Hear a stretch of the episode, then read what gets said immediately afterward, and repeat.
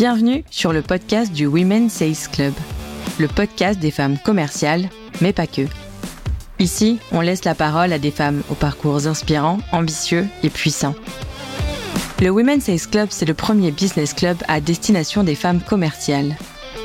Avec Women Sales Club Community, rejoignez plus de 1000 membres sur Slack et bénéficiez des meilleurs conseils, outils, événements et opportunités professionnelles. Avec Women Sales Club for Executives, Prenez part à un club d'affaires privé à destination des dirigeantes commerciales avec un programme de haut niveau. Pour en savoir plus et nous rejoindre, www.womensalesclub.com ou sur LinkedIn. Bonne écoute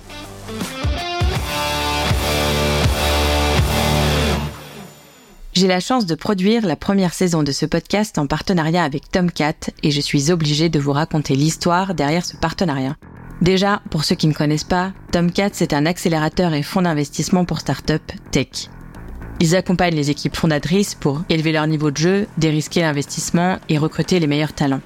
À l'origine de ce partenariat, il y a surtout une rencontre, celle avec Sarah Lacars, la directrice commerciale de Tomcat. Sarah a été une des premières femmes à devenir membre du Women's Sales Club quand on a créé la communauté, et comme à l'époque on n'était pas très nombreuses, on a pu pas mal échanger. Parmi toutes les entreprises qui se disent vouloir promouvoir les femmes dans leurs organisations, j'aime bien la preuve par l'exemple. Et une boîte qui a une femme à la tête de sa direction commerciale, forcément, ça commence bien. Et finalement, avec Tomcat, on partage les mêmes valeurs. La dimension business au centre de notre ADN, l'importance des équipes commerciales, le fait de vouloir que les femmes soient plus nombreuses dans des endroits où elles manquent, la tech, l'entrepreneuriat, le sales. Vous l'aurez compris, je suis vraiment très contente que cette rencontre des tout débuts se prolonge en un partenariat pour me permettre de donner la parole à des femmes brillantes à mon micro. Allez, assez parlé. Je vous laisse avec mon invité du jour.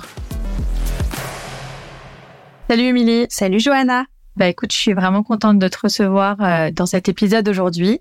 D'autant plus que euh, bah, c'est grâce à une membre de la communauté Women in Sales qu'on s'est connus. À l'époque, je cherchais une speaker pour notre premier événement autour du leadership au service de la performance commerciale et ton nom est arrivé dans la conversation. Et d'ailleurs, euh, bah, tu as été une de mes premières speakers et en plus de ça, ce soir-là, pour une première soirée, il y a plus de 100 femmes qui sont venues euh, t'écouter avec attention. Et donc nous, aujourd'hui, bah, je suis contente de pouvoir prolonger cette relation qui s'est créée il y a quelques mois et de t'accueillir ici dans ce podcast on va passer une heure ensemble et on va parler de ton parcours, de tes voyages, de ta carrière commerciale, de ta transition vers le coaching, mais aussi de légitimité, confiance en soi, leadership, biais de genre, réussite, bonheur. Tout ça, ça fait plein de sujets à aborder. Est-ce que ça te va si on démarre? C'est parfait. Allons-y et, un grand merci pour ta confiance renouvelée. Je suis ravie d'être là. Bah écoute, pareil. Euh, ben déjà, moi, je commence à te connaître un petit peu maintenant, même si on ignore toujours plein de choses sur les gens, mais est-ce que tu peux nous raconter qui tu es, notamment où tu as grandi, quel contexte, tes études et puis surtout tes premiers voyages qui sont au centre de ton histoire? Et d'ailleurs, on y reviendra tout à l'heure. Avec plaisir. Donc moi, bon, enfance assez classique, même si j'aime pas trop dire ça, mais je pense que c'est quand même bien le cas. J'ai grandi en Eure-et-Loire, dans une ville qui s'appelle Dreux famille euh, nucléaire, une grande sœur, deux parents, euh, tout va bien. Mais très vite, euh, j'avais vraiment le sentiment un peu d'être à l'étroit, d'étouffer. Je savais pas trop quoi faire, plutôt bonne élève, donc je me suis retrouvée en classe prépa, puis en école de commerce, un peu parce que je savais pas quoi faire et assez classique. Et justement, effectivement, en école de commerce, là, j'ai découvert euh, quelque chose que j'avais euh, sous-estimé. C'était la possibilité, les opportunités de voyage qu'offrait l'école de commerce. Et là, justement, c'est venu répondre à cette envie que j'avais de euh, sortir de ma zone de confort, d'aller explorer, de, je pense aussi m'affranchir, mine de rien, du modèle un peu parental, familial qui était assez présent et peut-être même pesant à l'époque. Et donc, j'ai euh, osé la grande aventure euh, asiatique et je me suis dit, allez, premier voyage solo, euh, pourquoi faire simple quand on peut faire compliqué? Go pour la Chine. Donc, le contexte, c'est que j'y suis allée toute seule, je connaissais personne, je parlais pas un mot de mandarin, l'anglais à moitié, mais pas vraiment. Et j'avais... Audacieux. Voilà, c'est ça. Et j'avais aucune idée de d'où j'allais atterrir en Chine. Donc, ça a été une vraie grosse claque euh, je pense que le premier mois, j'en ai quand même pas mal bavé parce que j'avais pas du tout mesuré ce que ça voulait dire de pas être capable de s'exprimer, de pas comprendre ce qu'on me disait, mais surtout de pas être capable euh, bah de d'être capable de rien, somme toute même pas capable de me déplacer parce que je prenais le bus, je comprenais rien. à la signalétique, j'allais faire les courses, je pensais acheter du lait, acheté un truc salé. Enfin, c'était vraiment de surprise en aventure, on va dire ça comme ça. Et puis aussi, j'ai découvert ce que c'était vraiment le fait d'être en minorité et le racisme. Et ça, moi, étant euh, française, blanche, je l'avais jamais connu jusque-là. Et j'étais dans une ville qui est quand même grande, hein, pourtant qui s'appelle Ningbo, mais qui était à cette époque-là euh, peu développée. Il y avait peu d'expats. Et moi, le quartier dans lequel j'étais, il y en avait quasiment pas. C'est-à-dire que dans la rue, on me regardait, voire on partait en courant quand j'arrivais. Les plus téméraires s'approchaient et me touchaient mon nez ou mes cheveux, parce que j'ai les cheveux bouclés et le nez assez long et fin, donc qui représente pas tout à fait au modèle chinois. De quoi là, je me suis pris une bonne une grosse claque dans la tronche, mais ça a été très formateur parce que du coup, je me suis, bah, j'avais deux scénarios, soit en gros euh, me morfondre ou alors me dire ok, j'y vais, challenge et, on y va. Et du coup, j'ai choisi le plan B et je me suis mise à fond euh, mandarin tous les matins. Euh, j'ai essayé de, du coup, j'ai appris le mandarin pour communiquer, j'avais pas le choix. Et au bout de six mois, bah, j'étais, bon, peut-être pas comme un coq en pâte, c'est excessif, mais j'étais à l'aise, je me déplaçais, je m'étais fait des potes que j'ai toujours, euh, du coup, euh, asiatiques, alors que je pensais vraiment que la culture était trop éloignée pour créer des liens. Donc, il y a des choses très chouettes qui se sont passées. Et tant et si bien, effectivement, que je suis ensuite allée euh, faire ma césure à Taïwan. Parce que je m'étais dit, mais en fait, j'en veux encore. L'Asie, ça m'a... On va poursuivre. Et là, c'était première expérience en entreprise en Asie avec une euh, maître de stage qui était un petit peu le cliché qu'on peut se faire de la euh, businesswoman asiatique. C'était en fait, j'ai un peu vécu, je sais pas si la référence te parle, Stupeur et tremblement, euh, le petit roman d'Amélie Nothomb, où vraiment j'étais face à quelqu'un d'hyper exigeant et rigoureux qui m'en faisait voir, mais vraiment énormément. heureusement, je me suis trouvé des alliés co-stagiaires et ensemble, on a réussi à prendre du recul, à s'amuser. Mais c'était aussi une expérience assez riche. Et puis, euh, école de commerce, dernier voyage. En fait, quand j'étais en Chine, euh, j'avais rencontré euh, une communauté turque improbable. En fait, il y avait tellement peu d'expats, mais il y avait des Turcs et, et j'ai adoré leurs valeurs. L'esprit de communauté, la nourriture, moi j'adore manger, donc j'ai adoré parler, bouffer avec eux, etc. Et de fil en aiguille, je me suis dit, allez, je vais aller faire mon master en Turquie. Donc, j'ai euh, fini ma boucle école de commerce en Turquie. Et pareil, expérience très différente où là, bah, je m'y attendais un peu, mais je me suis pris une petite claque euh, plus euh, parce que je suis arrivée au mois d'août, donc j'étais en, en, petit short débardeur. Et j'étais pas à Istanbul, j'étais en Ankara, qui est quand même beaucoup moins ouvert sur l'étranger, qui est un petit peu plus traditionnel. Où là, j'ai vraiment été confrontée à des regards désobligeants et désapprobateurs parce que pour les tenues que j'osais porter dans la rue, qui, euh, etc. Donc ça aussi, ça a été assez euh, euh, formateur parce que ça m'a fait me poser pas mal de questions sur quelle liberté je m'autorisais à avoir, qu'est-ce que ça voulait dire si je m'habillais comme ça, est-ce que je défiais ou je respectais les règles du pays dans lequel je m'installais. Enfin voilà, pas mal de questionnements autour des voyages. Bah ouais, complètement. Bah, t'as as tiré vraiment le plein de potentiel qu'avait à offrir l'école de commerce sur le volet international. C'est très chouette en tout cas. Et après tout ça, j'allais dire, moi non plus, j'aime pas ce mot, mais tu fais un retour un peu plus classique en France, si je peux dire ça comme ça, parce que tu prends un stage de fin d'études chez Danone.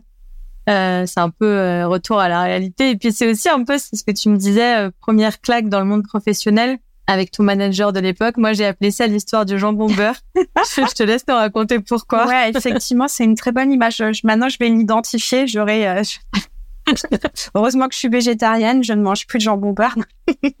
ouais, en fait, je suis euh, rentrée à Paris, j'ai fait un stage de fin d'études qui était juste incroyable chez Danone où j'étais au siège euh, et sur la strate internationale, donc milieu d'expats, des gens hyper ouverts, toute nationalité, j'ai adoré la culture qui m'était présentée à ce moment-là. Et donc j'ai, euh, on m'a proposé un CDI, j'ai signé avec grand plaisir pour faire un poste sur le terrain et j'ai été euh, envoyée à Lyon parce que justement, euh, moi qui aime sortir de ma zone de confort, j'avais dit bah non Paris je connais, envoyez-moi ailleurs, mais il faut quand même que ce soit une grande ville. Donc c'est arrivé sur Lyon, je dis bah génial, et je me suis retrouvée avec un manager qui euh, visiblement avait peu de temps à me consacrer et avait une approche assez différente de moi. Donc, il m'a laissé faire mon onboarding toute seule, sachant que c'était un premier CD. Enfin, moi, j'avais, je connaissais rien à ce métier, parce que je je sais pas mais, ce que t'en penses, mais j'ai fait une école de commerce, mais on m'a pas du tout appris à vendre. Donc, je me suis retrouvée un peu avec mon ordi, mon portable et ma voiture et une pile de dossiers. Et vas-y, euh, vas-y, démerde-toi. Donc, j'ai réussi à, à, faire mon trou et euh, j'étais même plutôt en train de j'avais j'avais réussi à atteindre les objectifs qui m'étaient fixés et mon manager daigne venir me voir et faire une tournée avec moi à Lyon parce qu'il n'était pas basé à Lyon donc j'avais vu deux fois euh, sur ma période d'essai, donc de 4 à 6 mois, je sais plus.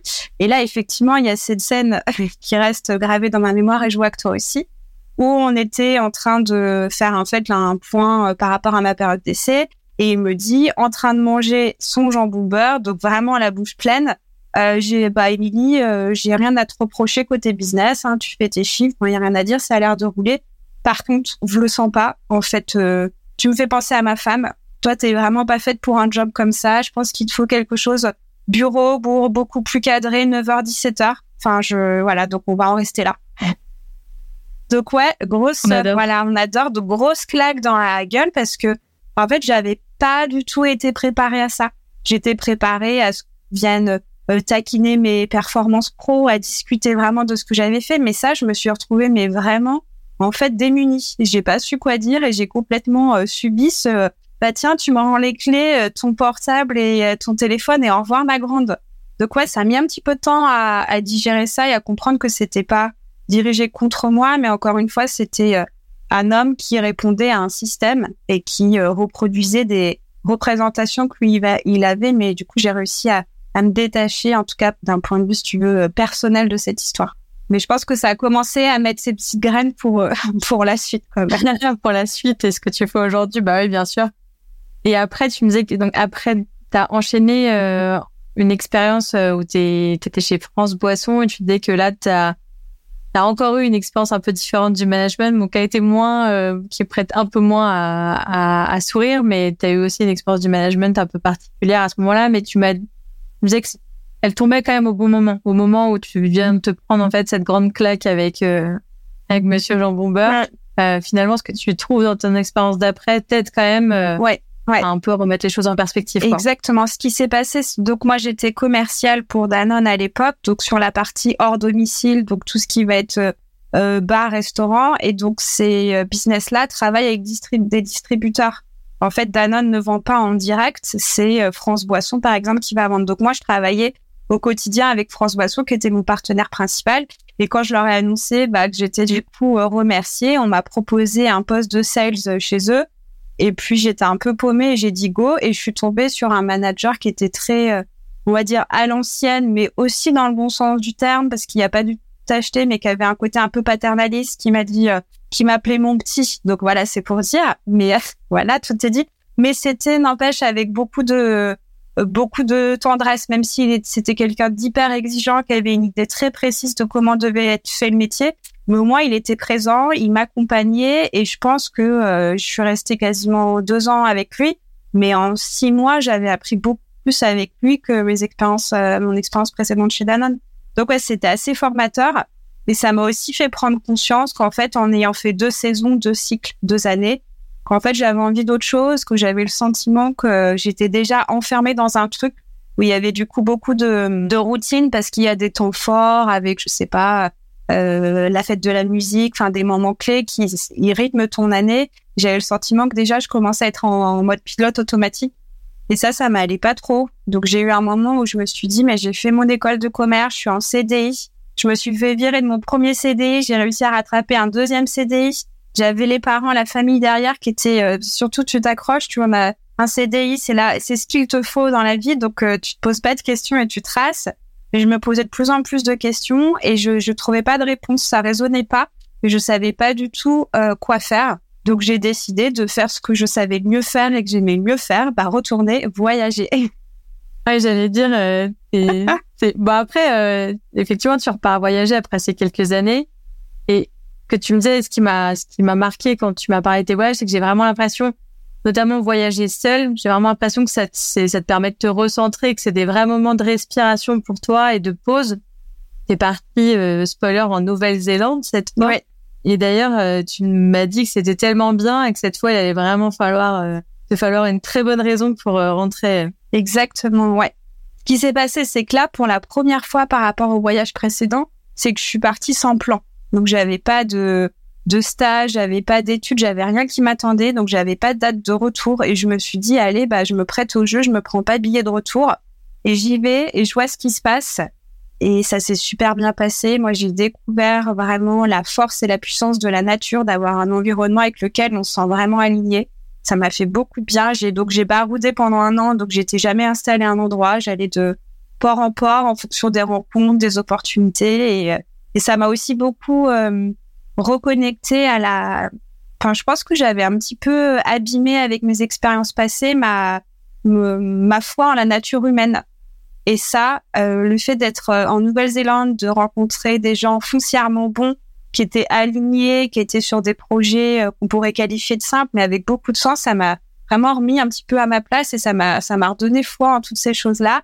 Et effectivement, j'ai eu, moi, je suis très proche de ma grande sœur et ma grande sœur a accouché d'une petite Julia et j'ai vu, j'avais les photos de donc pour pour la petite anecdote marrante, donc elle s'est mariée aussi pendant que j'étais en Nouvelle-Zélande et mon père avait mis euh, Skype sur le bureau du maire pour que je puisse suivre la cérémonie. Et moi, j'étais en auberge de jeunesse, en dortoir, avec mes écouteurs, avec la larme à l'œil, en train de suivre le mariage de ma soeur parce que c'était ma Donc pareil pour la naissance, etc. Et je me suis dit, mais là, en fait, il y a des trucs hyper chouettes qui se passent pour ma soeur et pour ma famille. Et j'ai envie de rencontrer, euh, rencontrer euh, le premier bébé de la famille.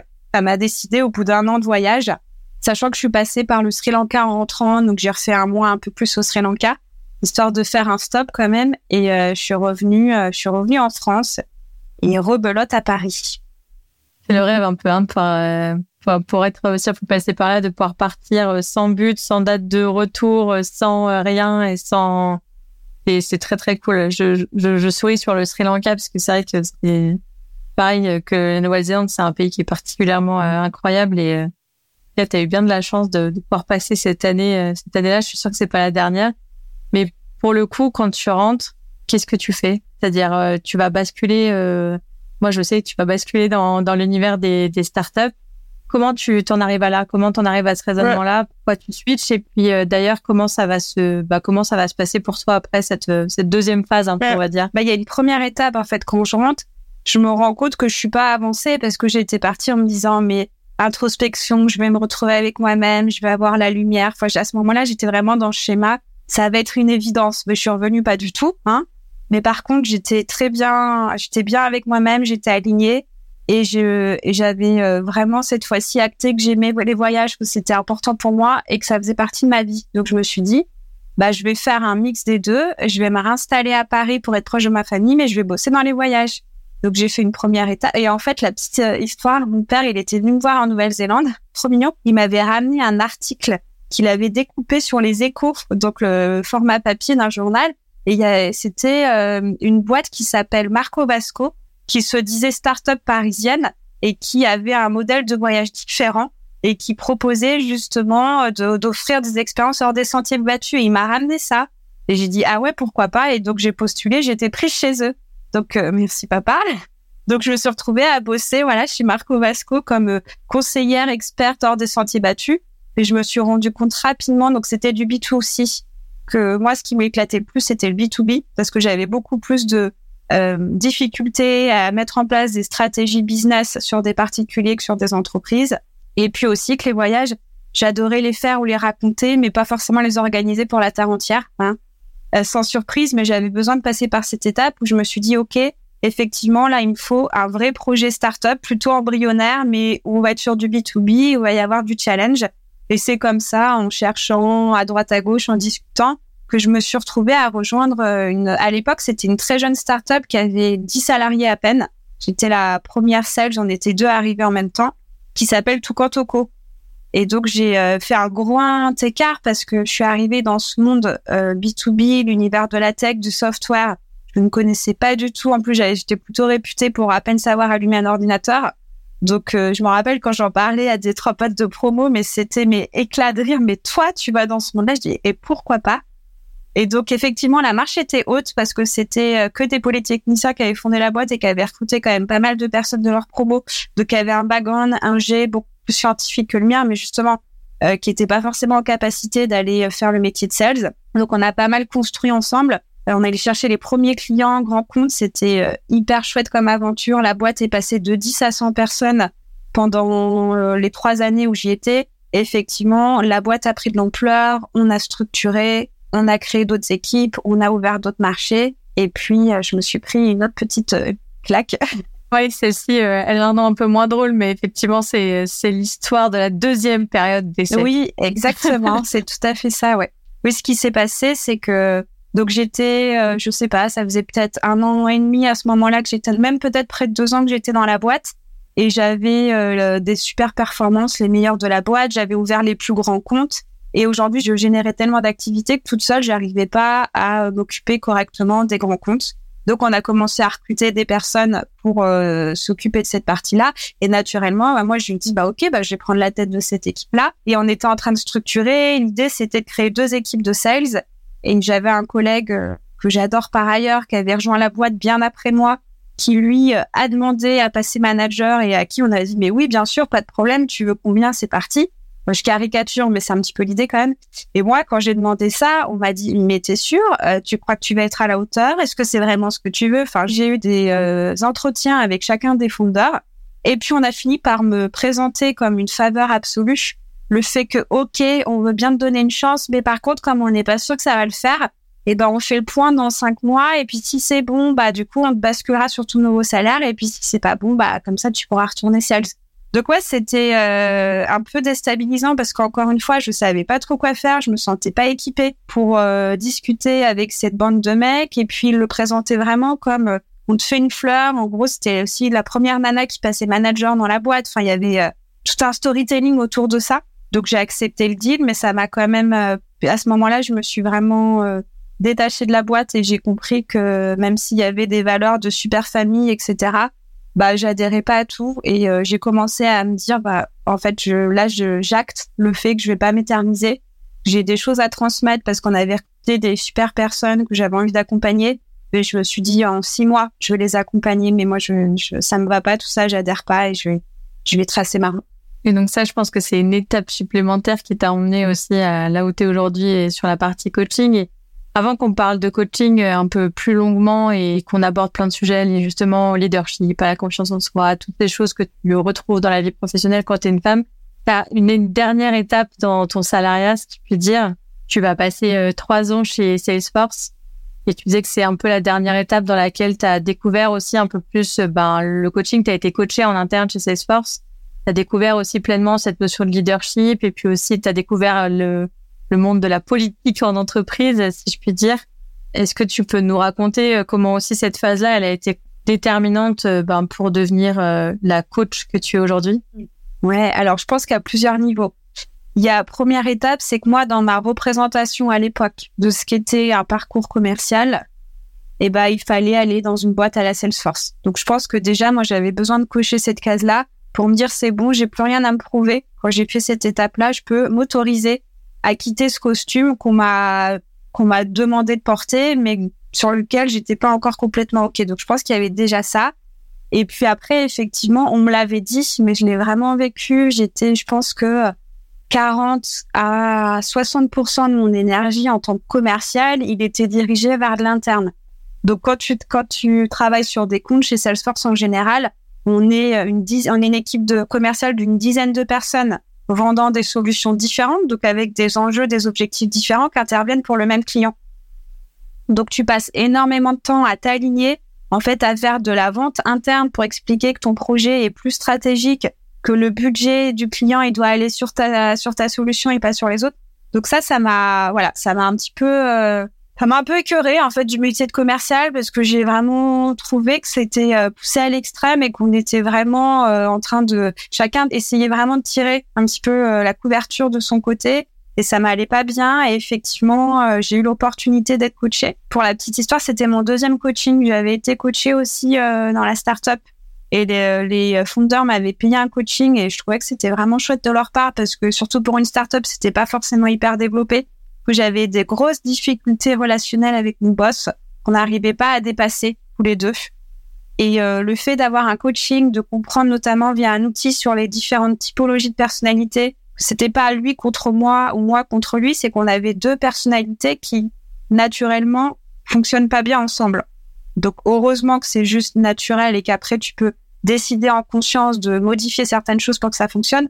Mais ça aussi, ça m'a ça m'a pas mal aidé et je m'en rappelle de cette coach euh, je m'étais dit mais elle est incroyable cette nana elle a un charisme son métier. Enfin déjà ça m'avait mis une graine. Je m'étais dit mais waouh c'est génial ce qu'elle fait. Enfin elle va elle se déplace d'entreprise en entreprise et elle va aider les gens. Je m'étais dit mais c'est quand même dingue. Et puis deuxième coaching où là pareil Gaëlle une nana que je trouve tout aussi incroyable. Et je pense à posteriori sur le coup je m'en suis pas rendu compte que ce coaching je l'ai fait parce que et c'est euh, souvent un sujet qui revient en coaching mais euh, qui est pas euh, présenté comme tel mais qui est un, sujet tendu qui en fait je venais chercher une autorisation. Je pense que je savais très bien que mon coaching allait m'aider à arrêter Salesforce et à faire un virage pro mais euh, j'arrivais pas assez bien à visualiser la prochaine étape j'avais pas assez confiance en moi je me disais mais pourquoi enfin qu'est-ce que j'ai de plus qu'est-ce que etc et ce coaching m'a vraiment aidé à, en fait, à me donner cette autorisation de dire allez, euh, on passe à autre chose. Donc ouais, Salesforce, ça a été, je pense, l'étape dont j'avais besoin pour me dire, ok, je suis prête à une nouvelle étape. L'étape celle, j'y suis allée au bout, je l'ai fait comme je voulais la faire. J'ai fait du management, j'ai fait du B2B, du B2C. Je suis allée jusqu'à ce que moi, je considérais comme étant une belle école de vente sur ce métier-là. C'est bon, maintenant, je peux m'autoriser à changer de carrière. Ouais, c'est une histoire de légitimité. C'est un thème qui revient beaucoup chez les femmes. Ouais, c'est de, de se sentir légitime pour des choses qu'on sait très bien faire, mais des fois, on a besoin qu'on nous dise oui, tu es capable. Exactement. On n'arrive pas à se dire soi-même. Mais euh, on va ouvrir une partie maintenant là-dessus sur le coaching. On va parler de coaching un peu plus en détail. C'est une, grosse tendance quand même. Le coaching, c'est un sujet que je voulais quand même ouvrir avec toi. Tout le monde s'improvise coach de tout et de n'importe quoi aujourd'hui. Moi, j'en vois tous les jours aujourd'hui des coachs euh, qui apparaissent. Je sais que toi, tu as vraiment décidé de retourner sur les bancs de l'école, tu es allé à l'université pendant un an pour te former, mais est-ce que tu peux nous définir quand même c'est quoi un coach Bien sûr. Déjà, moi, en fait, je le vois de manière hyper positive, qui est du coaching de partout, parce que du coup, ça devient OK, ça devient admis et ça offre, tu vois, on est sur un business en pleine expansion. Donc, je reste commercial malgré tout. Et je me dis que c'est quand même très bien qu'on en parle de plus en plus parce que ça bouge, parce que le gouvernement va devoir légiférer sur ce métier et mettre des codes et des et, ça c'est plutôt positif. Alors effectivement, moi j'ai choisi d'aller à la fac pour cette raison-là parce qu'il y a des écoles euh, en veux-tu, en voilà, et j'avais du mal à distinguer le vrai du faux et ça me rassurait d'avoir un diplôme universitaire. Et euh, pour répondre à ta question sur la définition du coaching, je vais déjà, moi, j'aime bien commencer par dire ce que ça n'est pas. Donc le coaching, c'est pas du mentoring. Donc quand je suis en posture de coach, je suis pas là pour raconter mon expérience, dire ce que j'ai fait, comment je l'ai fait, donner des conseils. Le coaching, c'est pas non plus du consulting. Donc je vais pas effectivement dire effectivement, je pense que tu devrais faire comme ça ou pour développer ton entreprise, tu devrais aller chercher ce type de client. Et le coaching, enfin, c'est pas non plus de la formation. Donc je vais pas transmettre une connaissance que moi j'ai acquis. Et enfin, le coaching, ce n'est pas, j'en avais un quatrième, oui, ce n'est pas un thérapeute. Donc moi, ça m'arrive souvent en coaching de dire attention, là on est sur un sujet qui est plus euh, dans le cadre du coaching. Je vous conseille de le traiter avec un autre accompagnement en parallèle. Donc ça, on a dit tout ce que ça n'était pas. Très bien. Et maintenant, qu'est-ce que c'est? Eh ben moi, j'aime bien l'image qu'on nous avait donnée qui dit euh, justement de reprendre l'étymologie, euh, les origines du terme coaching, c'est coach en anglais. Et c'est vraiment l'image du cocher qui, euh, t'es dans ta petite calèche là, il t'emmène d'un point A à un point B. Et c'est toi qui lui dis où tu veux aller. Lui, il décide pas pour toi où tu veux aller. Par contre, il est garant de s'assurer que tu vas y aller, que le voyage va bien se passer, que tu vas manquer de rien, et que si tu as une crevaison, il va t'aider à repartir, etc. C'est ça, en fait, le coaching, c'est accompagner la personne où elle souhaite aller et ne rien vouloir pour elle. Et c'est ça où je trouve c'est une posture qui est très compliquée et c'est l'idée de ne rien vouloir pour l'autre. Je ne veux pas pour toi, je ne juge pas, je ne sais pas ce qui est bon pour toi. Tu es la meilleure personne au monde à savoir ce qui est juste pour toi. Par contre, quand tu l'as identifié, moi je peux t'aider à l'identifier. Et quand tu l'as identifié, on met ensemble un plan d'action pour que tu y ailles. Et je, et je suis là, et si tu tombes, je t'aide à te relever. Et si tu hésites, etc., on y va ensemble jusqu'au bout. C'est ça. Est-ce que c'est euh, un petit peu plus clair? Ah, moi, j'aime bien cette définition-là de, j'avais jamais fait le lien avec les coachés. Du coup, je trouve que je m'en souviendrai, c'est cool. Et du coup, donc, ouais, des coachs, du coup, il y en a plein, il y en a plein sur plein de sujets. Aujourd'hui, tu peux faire coacher sur plein de problématiques différentes. Et toi, aujourd'hui, tu coaches qui? Et pour quel type de problématique et qu'est-ce que tu vois qui revient aussi beaucoup dans les personnes qui t'abordent et qui viennent vers toi? Alors, euh, peut-être pour t'expliquer qui je coach et pourquoi, je t'explique un peu moi ma raison d'être et ce qui a fait quand j'ai décidé de quitter le salariat pour l'entrepreneuriat, je me suis dit, bah, j'ai dû définir ma mission. Et ma mission, c'est vraiment d'accompagner euh, chacun et chacune à un bien-être pro. Et l'idée, c'est de d'aider à combiner épanouissement et ambition. Par mon parcours euh, qu'on a évoqué et parce que je suis une femme, moi j'ai identifié pas mal de biais qui sont propres justement aux femmes. Je dis pas qu'ils sont pas présents chez les hommes, mais ils sont particulièrement exacerbés chez les femmes. Ils sont assez récurrents. Donc effectivement, aujourd'hui, moi j'ai décidé ma mission. En tout cas sur la sur le coaching pur, ma mission c'est d'accompagner les femmes sur des problématiques professionnelles. Donc ça va être vraiment euh, des sujets, bah ça peut être de la reconversion, ça peut être prise de poste, ça peut être je suis arrivée, je suis manager, je suis arrivée à un codir, un comec, j'arrive pas à trouver ma place, j'arrive pas à trouver la, juste posture qui fait sens pour moi. Ça peut aussi bah, retrouver du sens en fait au travail. C'est assez fréquent ça après euh, retour de congé mat par exemple, bah, je suis retournée au même job mais ça résonne plus pour moi. Qu'est-ce que je fais? Comment j'aménage tout ça par exemple? Ça peut être bah, des questions d'équilibre de vie pro-perso. Ça aussi c'est intéressant de voir que les hommes en tout cas ne viennent jamais se faire accompagner pour ces questions-là a priori, quand il y a des bouleversements perso, ça peut toucher les deux membres d'un couple, mais c'est souvent les femmes qui euh, se sentent concernées et qui vont se faire accompagner là-dessus. Et puis, comme tu le disais, beaucoup de sujets de euh, légitimité, de confiance en soi et de syndrome de l'imposteur. Mais si tu veux, ça, c'est plutôt des fils rouges qui vont quelque part être présents dans chacun des coachings. Mais la raison, euh, l'objectif est plus actionnable que ça. Ça va être prise de poste, préparer euh, congé masse, enfin ce genre de choses. Et le fil rouge sera souvent similaire autour de la confiance en soi et de la légitimité. D'ailleurs, on a commencé à l'évoquer, mais la légitimité, la confiance en soi, les problèmes de leadership, on a l'impression, et tu l'as dit, que c'est des sujets euh, de femmes. Est-ce que tu penses que les hommes, ils en souffrent aussi? Et juste, ils le disent pas. euh, tu vois, quelle est ta théorie? Enfin, est-ce que juste euh, ils s'empêchent ou le poids qui pèse sur eux aujourd'hui de d'être un homme dans notre dans nos sociétés fait qu'ils vont pas se faire accompagner mais ils le vivent aussi? Ou est-ce qu'ils le vivent pas? C'est vraiment un truc de nana. Et en vrai c'est juste comme ça. La big question et eh ben je pense qu'il y a tout ça en fait il y a d'une part le fait que euh, les nanas le vivent plus on va peut-être en parler après de par leur éducation de par leur l'absence de rôle modèle sur des postes qu'elles convoitent donc déjà elles le ressentent plus Ensuite, il y a aussi le fait que je pense que les femmes ont quand même, encore une fois, on est plus élevé dans le care, dans la communication, dans prendre soin d'eux. Donc, on est plus habitué à se poser des questions, à discuter de ce qui va pas que les hommes. Donc, ces sujets-ci sont aussi présents chez un homme. Peut-être que l'homme plus de mal à l'identifier ou à mettre des mots dessus, à passer à l'action. Et puis, il y a aussi, effectivement, je pense que euh, il y a de plus en plus de femmes qui parlent de leur coaching, des bénéfices que ça leur apporte, mais les hommes, ça reste encore assez tabou.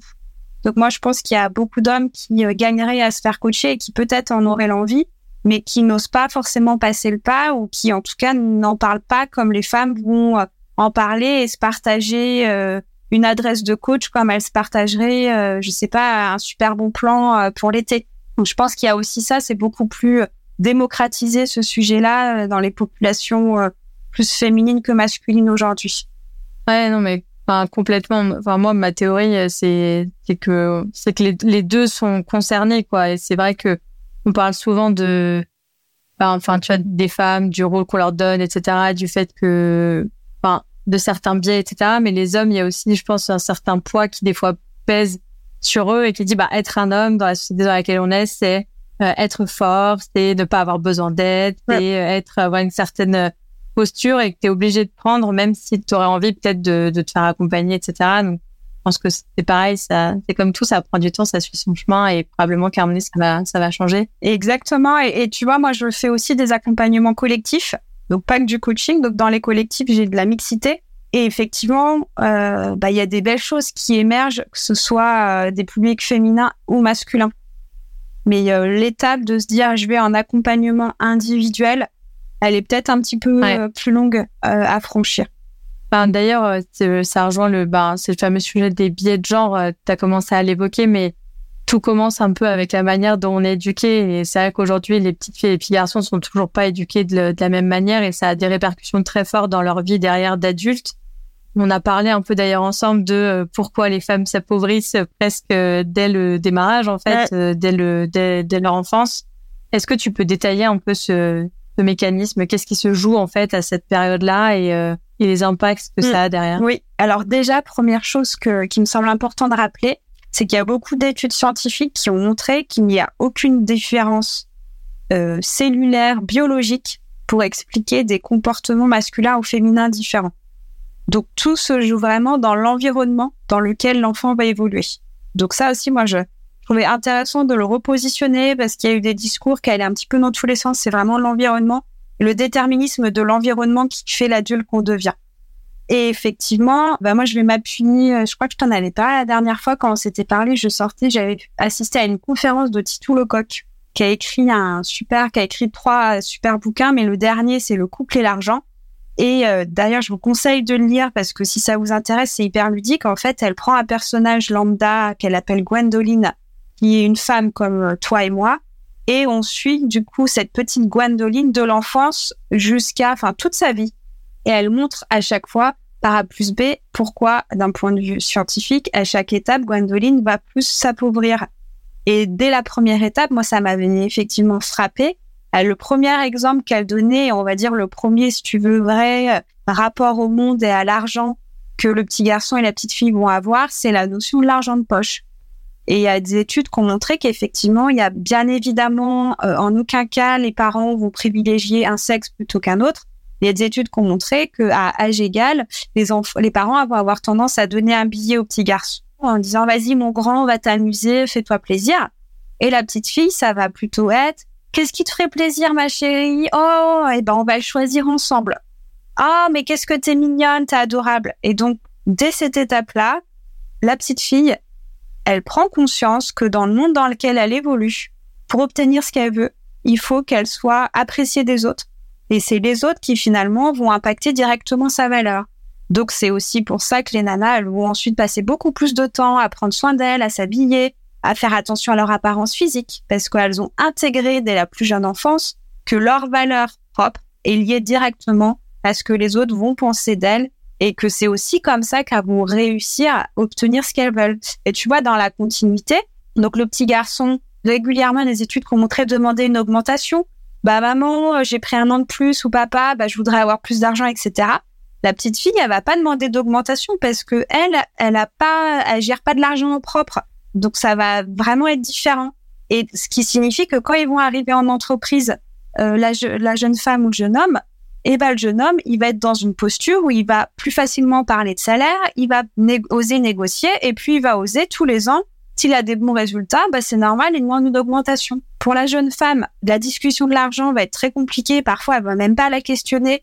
Déjà, on veut bien l'embaucher et lui proposer un salaire, bah, c'est génial. Elle va être indépendante financièrement, on s'arrête là. Et donc, effectivement, elle va pas s'autoriser tous les ans à demander une augmentation. Encore une fois, je te parle de, de tendance. Heureusement qu'il y a des jeunes femmes qui sont affranchies de tout ça et qui font différemment. Mais les grosses tendances, c'est ça. Donc, effectivement. Et après, tu suis toutes les étapes et euh, c'est très facile à lire, mais je trouvais ça assez euh, révélateur de d'où ça venait, effectivement, dès le rapport à l'enfance ou comme on le disait, la petite fille, on va vraiment l'éduquer dans euh, le soit douce, soit gentil, fais attention aux autres, vraiment dans le cœur. Donc c'est pour ça que tu vas retrouver souvent des euh, managers euh, féminins à qui on va reprocher d'être hyper doux, hyper gentil, à s'occuper des équipes, mais pas à s'occuper du business. Tu caricatures, mais il y a ce type de profil qu'on va retrouver. Quand l'homme, le, petit garçon, on va vachement valoriser le fait qu'il aille à fond sur son vélo, qu'il fasse du foot, enfin des choses très différentes. Donc lui, il va vraiment être dans l'action. Il va intérioriser que sa valeur, elle passe par là. Mais comme tu l'as dit, c'est tout aussi enfermant qui va se dire il faut tout le temps aller chercher des promotions, il faut tout le temps changer de poste, il faut tout le temps, tout le temps, tout le temps. Il y a sur le risque aussi, euh, je trouve, euh, petit garçon, petite fille, quoi. je vois, euh, je sais pas, une petite fille qui fait du vélo, attention, on tombe pas, etc. Effectivement, le petit garçon, tu vois, on va un enfin, un peu dire s'il est un peu casse-cou, etc. son vélo. C'est vrai que ça fait un peu cliché comme ça, mais de rien, je pense que ça s'observe quand même toujours aujourd'hui. Ça continue en fait parce que on, on s'en rend même pas compte. Le risque, c'est qu'en fait, des fois, on n'y fait même pas attention et qu'on se rend même pas compte que nous-mêmes, des fois, on a des biais alors qu'on essaye de bien faire. Euh. Justement, on va un peu parler de ça, c'est-à-dire comment, euh, moi j'aime bien toujours, euh, enfin tout ce que tu dis là aujourd'hui, c'est de plus en plus connu, mais moi ce que j'aime bien, c'est savoir qu'est-ce qu'on peut faire concrètement pour ben, changer les choses, pour activer des choses ben, dans la vie de tous les jours. Notamment, bon ça c'est du perso, mais tu vois, moi j'ai une petite fille qui a trois ans et demi, j'essaye vraiment de faire, tu vois, de mon mieux au quotidien pour justement ne pas avoir ces biais-là. J'en ai des fois, je me rends compte à quoi on peut faire attention en tant que femme aujourd'hui adulte et en tant que mère si on a des enfants, euh, si on a des petites filles notamment à la maison. Mmh, super. Alors euh, là, je vais te dire ce qui me vient, mais je suis sûre qu'il y a plein d'autres choses. Déjà, en tant que femme, dans la partie pro, euh, ce qu'on peut faire pour justement essayer de se dire qu'on n'est pas que le que le destin de Gwendoline n'est pas une finalité pour toutes c'est euh, bah, faire en sorte que les euh, discussions autour des salaires soient transparentes. Et ça, il y a des discussions là-dessus, mais du coup, euh, tant que c'est pas fait, et eh bah oser demander à son collègue combien il gagne et, le faire régulièrement pour ensuite, parce que c'est beaucoup plus facile d'aller négocier quand on a une preuve tangible. Quand en fait, on n'est pas, on n'est pas au marché ou on n'est même pas au même salaire que son collègue à, à, à expérimentation ou diplôme égal. Donc il y a vraiment désacraliser ces sujets-là. Ça, c'est dur, hein, juste pour faire une petite parenthèse. Euh, c'est dur parce que moi, j'en suis passée un peu par là, de beaucoup parler d'argent dans une des entreprises par laquelle je suis passée. Et tu vois, ça a eu aussi un peu cet effet de, euh, il y a eu des effets d'agacement, il y a eu des effets de, ah, punaise, elle parle tout le temps de pognon. Et tu vois, et surtout quand ça venait d'une femme, c'était un tout petit peu brutal pour euh, pour certains de. Moi, j'étais toujours à la recherche de qui gagne combien, de tu vois, pour savoir me positionner, comme tu dis, avoir des éléments en disant, Bon, ma valeur, je la calcule pas que euh, par rapport à la valeur des autres, euh, c'est sûr, mais en tout cas, ça aide aussi, je trouve, à savoir se positionner dans une entreprise. Mais je trouve que c'était pas si facile que ça. De parce que je trouve que la vision qui est encore sur le sujet, elle est compliquée. Quoi. Mmh, je suis d'accord avec toi. Et merci à des femmes comme toi, pionnières, parce que bah, tous les changements, ça passe par des premières personnes pour qui ça pique un peu. Et effectivement, cette démarche-là, idéalement, c'est euh, si tu peux la créer en fait au sein d'un réseau qui est réel ou pas euh, dans ton entreprise. Il y a de plus en plus aujourd'hui de réseaux de femmes qui se développent, mais pas dans toutes les entreprises. S'il y en a pas dans ton entreprise, pourquoi pas enfin lancer une initiative? Et ça peut être justement des lieux qui vont être propices à ce genre de discussion dans un cadre bienveillant et en sécurité entre guillemets où effectivement il n'y a pas d'impact euh, direct sur euh, la manière dont tu vas être perçu par ta hiérarchie ou que sais-je. Donc ça, ça peut être effectivement une une proposition, si tu veux, de pincettes à prendre pour être plus confort au début si on n'est pas trop à l'aise. Et puis, il me semble justement qu'il y a euh, pas mal de mesures qui sont en train de passer pour que ça devienne obligatoire la transparence des salaires. Et, il y a également, je l'ai plus en tête, une entreprise qui euh, communique justement un site où tu as euh, sur la base, c'est du une communauté. Donc chacun est invité à venir mettre s'il est ok de manière anonyme son, son poste, son niveau d'expérience et son salaire. Donc ça aussi, ça peut être un benchmark pas mal pour se situer, comme tu disais, pas juste au sein de ma boîte, mais un peu sur le marché et sans euh, forcément avoir euh, risqué de prendre euh, la casquette de la nana qui parle de thunes à tout bout de champ et qui ne pense qu'à ça. Et puis moi, je pense aussi que ça peut être pas mal de remettre l'église au milieu du village, de dire, bah, en fait, si aujourd'hui je suis obligée d'être dans cette posture qui me passionne pas et qui effectivement euh, me fait passer pour ce que je ne suis pas, c'est parce qu'il n'y a pas de transparence. C'est parce que dans mes expériences passées, j'ai découvert que j'avais pas les mêmes salaires que mes pères à compétences égales. Donc c'est quelque, c'est un sujet qui euh, qui qui m'anime et qui m'inquiète. Donc si vous avez la possibilité de me rassurer une bonne fois pour toutes, après je vous laisse tranquille. Mais donc ça, ça peut être effectivement, tu vois, sur la partie pro, sur la question salaire pure. Il y a un autre truc aussi que je trouve pas mal, et euh, là je veux bien ton point de vue parce que je sais que c'est un sujet touchy, mais je pense que c'est important d'en parler. Moi j'ai beaucoup de femmes qui, euh, quand je parlais, tu sais, de réseau féminin, d'entraide, de communauté, aussi de se créer son réseau pour justement pouvoir euh, bah, pouvoir évoluer et aller chercher des postes sympas et que ce soit pas réservé aux hommes. Il y a des femmes qui me disaient mais non mais moi en fait je me reconnais pas du tout dans ces codes féminins, je veux pas Enfin, ça m'intéresse pas de rejoindre euh, un, réseau féminin, etc. Donc il y a encore cette ambivalence de sororité et compétitivité.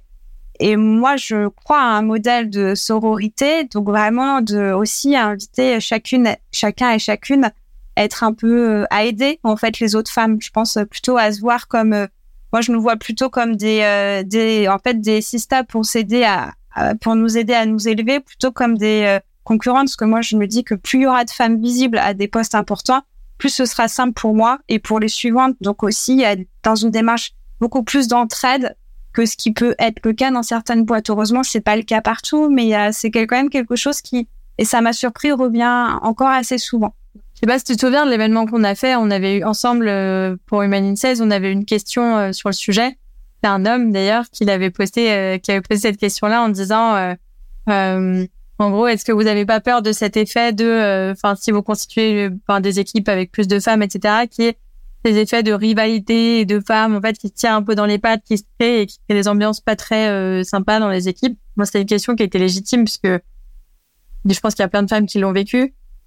Et ma réponse, enfin, celle que je lui avais faite, c'était de lui dire, en fait, aujourd'hui, euh, la plupart du temps, quand il y a un poste un peu top à pourvoir, etc., en maximum, il y a quoi, deux, deux nanas, tu vois, qui vont se, qui vont se retrouver en compétition. Et du coup, euh, bah forcément qu'il y a cet effet qui se crée parce qu'on n'est pas assez nombreuses et que du coup, vu qu'on n'est pas nombreuses, euh, forcément, il y a cet effet qui se crée de, euh, on se regarde de travers parce qu'on est toutes les deux et en fait, euh, alors que je pense qu'effectivement, si on crée des environnements justement plus féminins, moi, je suis persuadée de l'inverse et je suis persuadée que finalement, ça se, les choses redescendraient justement un peu et qu'on crée des environnements de travail qui sont bien plus, bien meilleurs qu'aujourd'hui avec cet effet qui se crée par le fait que vu qu'on n'est pas beaucoup justement, bah effectivement, on se voit comme des des concurrentes. Je suis complètement d'accord avec toi. Et je rajouterais même qu'il y a chez certaines femmes, peut-être un peu, peut-être des générations précédentes, mais encore certainement présentes aujourd'hui, cette croyance que, en fait, j'en ai chié pour être là. Moi, j'en ai chié, donc je vois pas pourquoi pour les autres ce serait facile. Et ça, c'est un peu dommage, mais il y a encore ça, et je pense qu'on est tout en train de le déconstruire. Et bravo pour ce que vous faites avec Woman Sales, parce que pour moi, ça y contribue complètement. Donc c'est l'idée de se dire, bah en fait, ok, il y en a qui en ont chié, mais essayons de construire quelque chose de plus sympa pour toutes, pour comme tu le dis, qu'il y ait de la place pour toutes et qu'on arrive en bande et qu'il n'y ait pas un poste à pourvoir, mais qu'il y en ait une multitude. Et effectivement, les rapports entre les femmes euh, euh, automatiquement euh, seront plus sains et, et plus aurores. Ouais, complètement. Bah, c'est pour ça qu'on a lancé ce mouvement, mais c'était intéressant ce que tu disais aussi avec les mouvements de femmes, etc., et que tout le monde se sent pas à l'aise avec. Et c'est dire, nous, ce qu'on essaie de faire, c'est d'avoir un, une safe space, entre guillemets, un endroit où les femmes peuvent se parler entre elles, nous rendre plus visibles, etc., par l'effet du collectif. Mais par exemple, tu vois, tous les événements qu'on organise sont ouverts euh, aux femmes et aux hommes à chaque fois, parce que je suis quand même persuadée que euh, c'est bien d'avoir des communautés de femmes. Par contre, si tu fais de l'entre-soi, ben, personne sait ce que tu fais, et du coup, tu n'arrives pas à répandre euh, autant que tu voudrais ton mouvement, parce que finalement, aujourd'hui, c'est quand même beaucoup toujours des hommes euh, bah, qui sont dans ces postes décideurs, qui sont dans certaines boîtes, etc. Et si eux arrivent pas à savoir ce que tu fais et à voir tes profils, etc., il y a un risque bah, de rester entre soi et se dire ah, c'est génial, enfin, entre nous c'est cool et personne d'autre sait ce qu'on fait, mais c'est cool. Et ça, c'est absolument pas ce qu'on voulait parce qu'on pense que les hommes sont vraiment complètement partie intégrante aussi de faire en sorte que qu'il y ait plus de femmes dans certains métiers, qu'il y ait plus de femmes à certains niveaux de poste surtout. Que l'enjeu du métier de commercial, c'est que il y a presque une parité au niveau d'entrée euh, sur les postes d'entrée, on va dire, et par contre, tu perds euh, un nombre impressionnant de femmes au fil de l'eau, quoi. Mm, bah, je suis complètement euh, alignée avec toi, et c'est pour ça qu'effectivement, moi, je suis aussi du collectif, et j'ai à cœur que ce soit mixte, parce que je suis convaincue qu'en plus, tu peux même créer, si tu veux, un, un trouble cognitif. Si tu accompagnes une femme, tu lui fais prendre conscience, tu la, de tous les biais qu'elle a intégrés, tu l'aides à déconstruire tout ça, et puis ensuite, tu lui dis, bah, vas-y, va t'amuser en entreprise, et là, elle va se compter un réel qui a pas bougé, alors qu'elle, elle a fait un, elle a énormément évolué. Et là, tu peux vraiment créer quelque chose de douloureux pour la personne. Et c'est pas, je pense, que c'est pas du tout euh, une manière euh, responsable d'accompagner quelqu'un. Donc moi, je suis 100% alignée sur le fait qu'en fait, il faut y aller tous ensemble si on veut que ça bouge.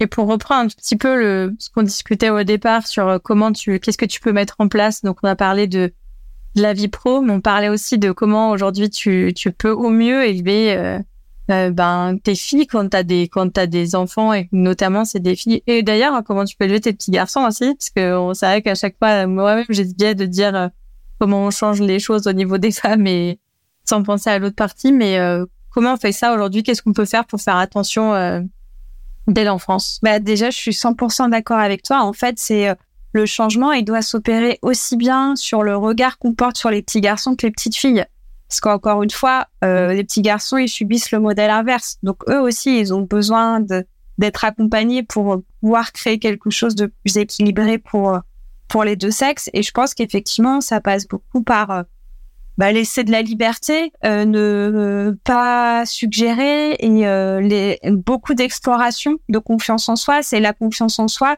c'est comme un muscle, ça évolue tout le temps. Et, et on peut le commencer à construire très jeune. Et la confiance en soi, ça passe par essayer des nouvelles choses et se rendre compte qu'on est capable, se prendre conscience de ses compétences et de notre de sa capacité à développer une nouvelle compétence. Et ça, ça passe par euh, réussir à euh, descendre du toboggan, comme réussir à faire du vélo, réussir à faire son premier gâteau ou à prendre son verre sans le renverser. Et donc, je pense qu'il y a c'est des petites choses comme ça. Et puis, c'est aussi, euh, comme tu le disais, en fait, offrir une diversité d'activités et de jeux non genrés. Et pareil pour le petit garçon de dire, bah en fait, t'as le droit d'aimer le rose, t'as le droit de te mettre du vernis et t'as le droit d'avoir envie de jouer à la poupée. Après, effectivement, il y a un cadre euh, scolaire où il y a des règles, mais en dehors du cadre, c'est comme nous, en entreprise, on sait qu'il y a des règles, mais après, en dehors de l'entreprise, on a plus de liberté et offrir un petit peu plus ce schéma plutôt que bah, à l'école c'est comme ça, donc c'est ce que je vais t'appliquer euh, tout au long de ta vie. Mais non, c'est en fait à l'école c'est comme ça, il y a un cadre, mais en dehors de l'école, eh ben en fait t'expérimentes, tu découvres et puis faire confiance comme tu l'as dit, apprendre à faire confiance à son enfant dès le plus jeune âge, il sait ce qui est bon pour lui il sait quand ça fait mal, quand ça plaît pas, ils arrêtent ou ils le disent. Hein. Ils, sont, ils sont pas maso les enfants. Hein. Ils sont pas là pour se faire souffrir. Hein. un peu des fois. ah, c'est un autre sujet. Non, je plaisante. non, j'allais dire, moi, il y, a deux choses que euh, j'ai testées. C'est un, j'essaie de faire attention à ne pas dire à ma fille que euh, qu'elle est jolie uniquement, mmh, même si elle est très jolie. Mais tu vois, dire euh, que je la trouve brillante, que je la trouve drôle. Enfin, j'essaie de de lui dire plein de choses positives et qui sont pas que euh, et c'est c'est vrai que tu as raison dans la rue souvent euh, euh quand tu tombes euh, sur des personnes et qui s'arrêtent sur ton enfant etc souvent le premier truc qu'il dit qui lui dit c'est ah elle est mignonne etc tu vois. Et du coup j'essaie de lutter un peu contre ça en lui disant plein d'autres choses qu'elle est à part par ça.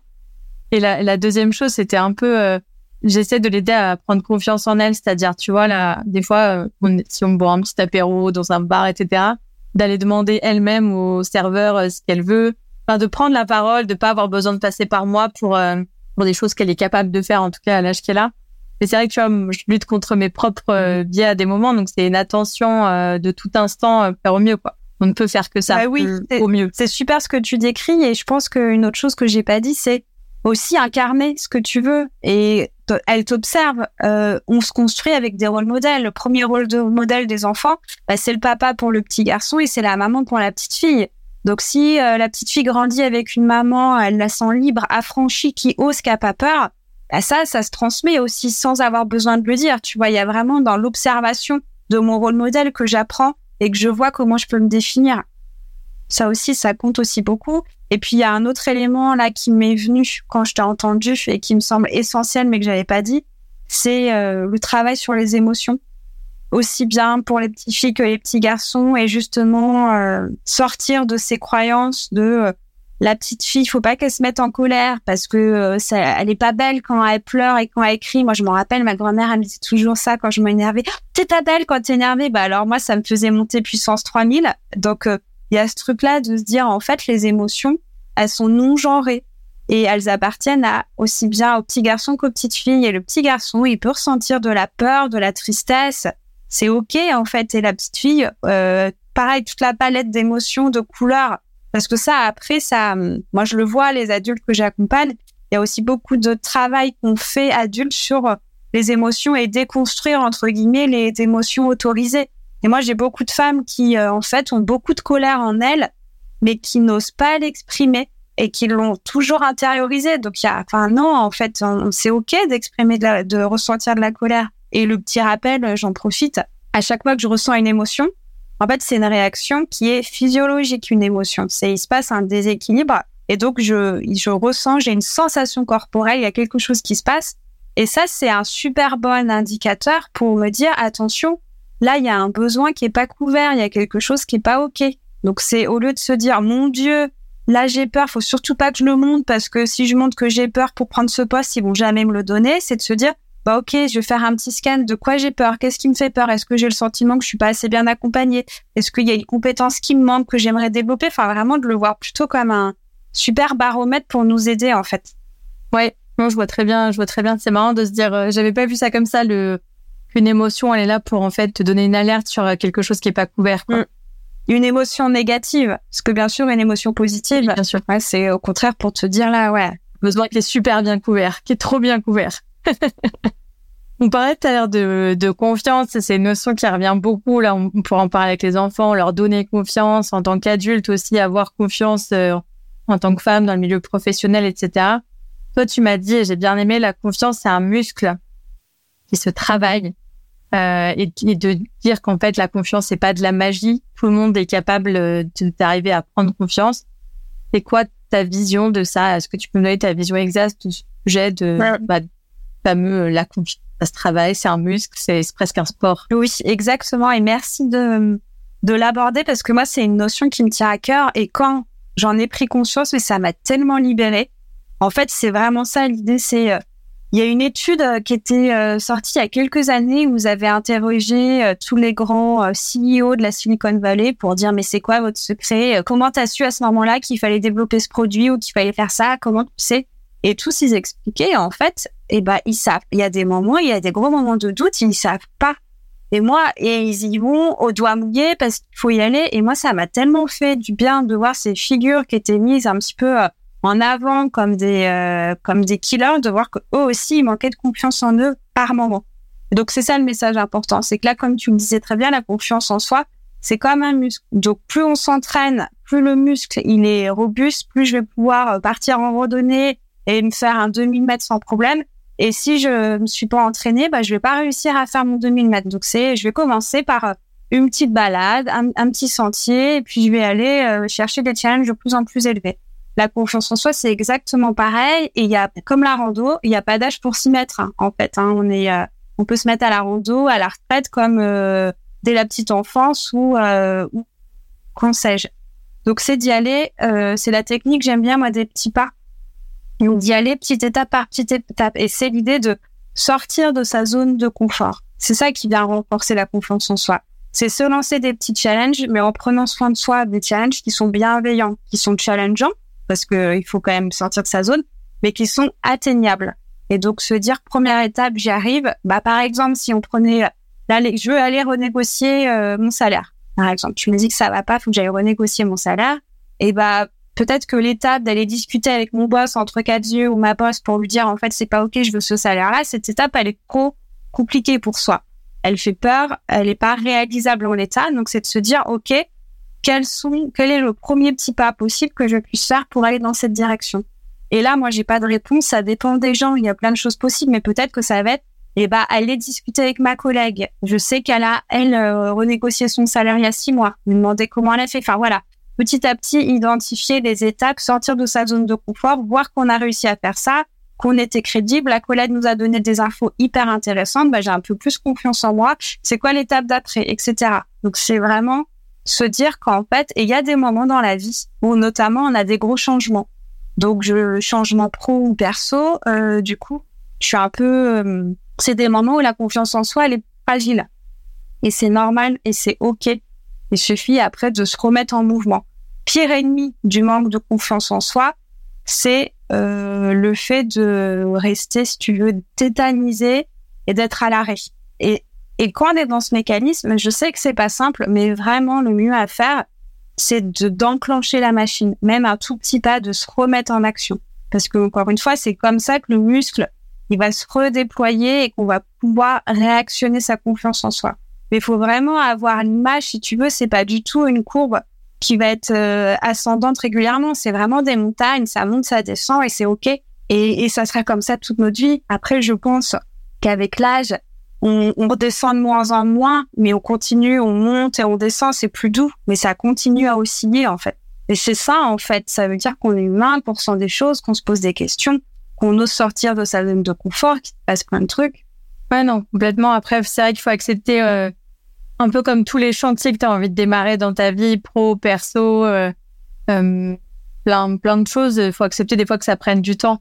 C'est le même principe que, ben, tu vois, j'ai envie de devenir sportive et tu as envie de, tu vois, tout de suite, la première semaine, tu vas, tu vas courir 40 minutes tous les jours. La deuxième semaine, tu vas abandonner parce qu'en fait, c'était trop dur. Et je pense qu'il faut accepter aussi cette histoire de comme tu as dit, de se fixer des petits objectifs et puis de, de monter au, fil de l'eau, quoi, jusqu'à atteindre ce que tu as, ce que as envie d'atteindre. La dernière question que j'avais envie de te poser, c'était euh, en tant que femme, c'est vrai qu'on est habitué à, à, avoir pas mal d'injonctions sur euh, qui on doit être. Euh, toi, j'ai l'impression que tu es tu me fais l'effet de quelqu'un qui est assez en paix avec euh, ce que t'es aujourd'hui, etc. Comment toi, t'as appris à recentrer, euh, enfin, tu vas te recentrer sur ton questionnement interne. Qu'est-ce que je veux? Qu'est-ce que je kiffe? C'est quoi ma vision de la réussite? Comment je crée mon propre bonheur?